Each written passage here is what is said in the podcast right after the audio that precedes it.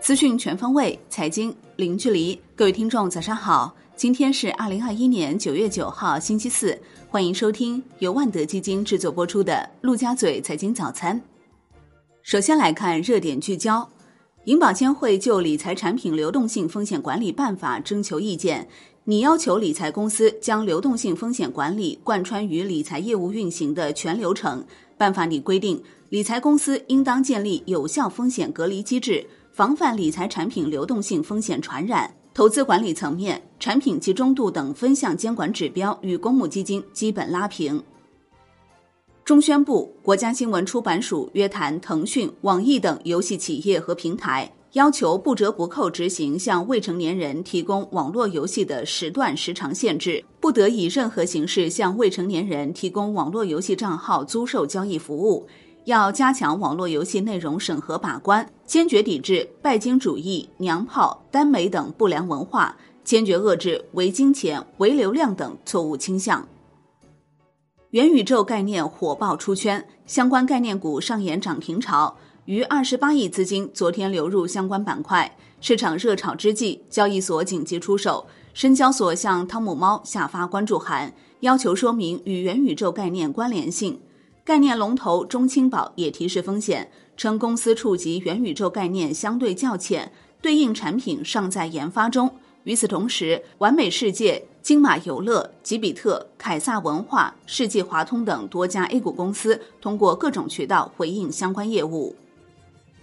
环球市场方面，美股小幅收跌，道指跌百分之零点二，标普五百指数跌百分之零点一三，纳指跌百分之零点五七，陶氏跌近百分之二，波音、联合健康集团跌百分之一点四，纷纷领跌道指。科技股涨跌不一，苹果跌超百分之一，亚马逊涨百分之零点五，中概新能源汽车股普跌，蔚来汽车、小鹏汽车跌约百分之六，游戏股网易、哔哩哔哩跌超百分之五。美联储褐皮书认为，美国七至八月份的经济增长放缓至温和水平，通胀居高不下。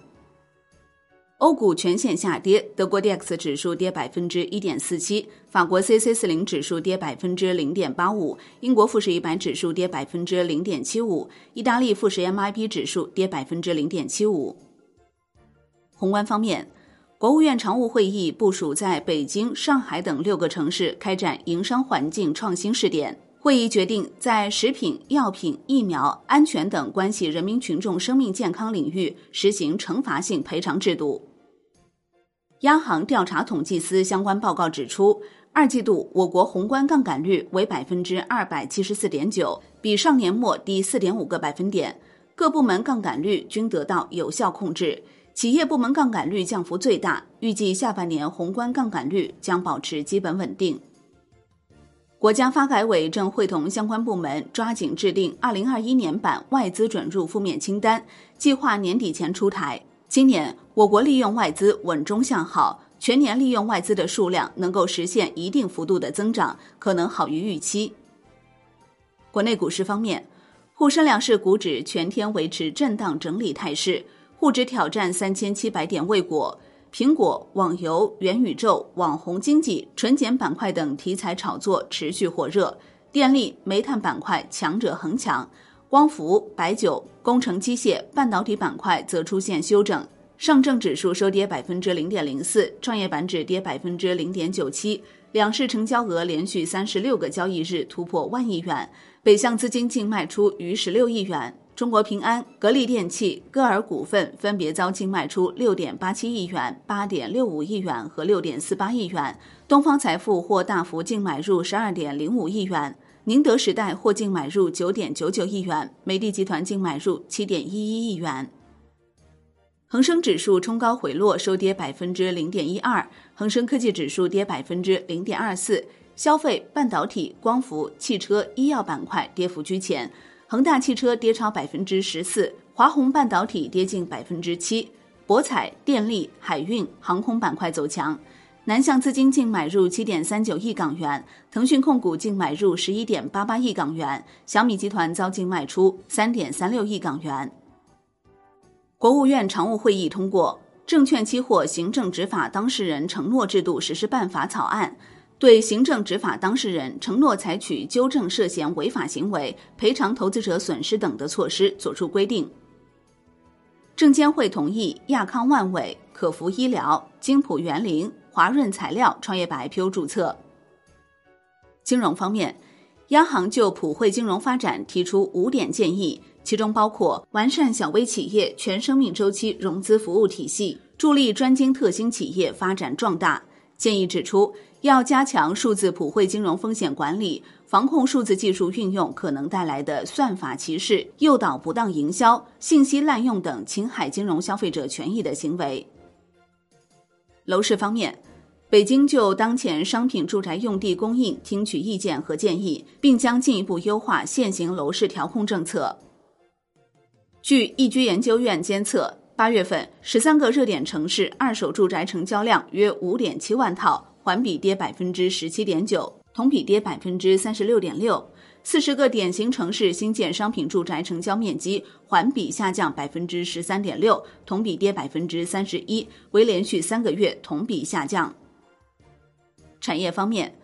中央即将下发种业振兴行动方案，明确实现种业科技自立自强、种源自主可控的总目标。教育部深化校外教育培训机构治理，要求坚决查处以高端家政、众筹私教、游学研学等名义变相违规开展学科类校外培训问题。交通运输部印发通知，加快推进网约车合规化，要求不得新接入不合规车辆和驾驶员，并加快清退不合规的驾驶员和车辆，依法严厉查处低价倾销、大数据杀熟等违法违规行为。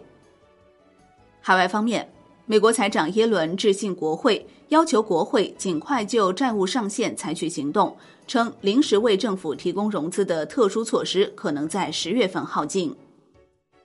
美国能源部发布报告称，到二零三五年，太阳能有潜力供应美国百分之四十的电力，并呼吁大幅增加光伏发电装机量。国际股市方面，美国参议院加紧立法，计划对苹果、谷歌等公司的应用商店进行约束，禁止强迫 APP 开发商使用其支付系统。商品方面。陕西省榆林市严厉查处榆林煤炭交易中心违规发布煤价不实信息行为，责令停止更新发布煤炭价格有关信息。发改委将持续严厉打击此类违法违规行为，切实做好煤炭保供稳价工作。债券方面，香港行政长官林郑月娥表示，深圳下月将会成为内地首个在港发行离岸人民币债券的市政府。外汇方面。在岸人民币兑美元十六点三十分收盘报六点四六二二，较上一交易日跌十八个基点。人民币兑美元中间价报六点四六七四，调贬一百四十一个基点。好的，以上就是今天陆家嘴财经早餐的精华内容，感谢您的收听，也欢迎您关注转发哦。我是林欢，我们下期再见喽。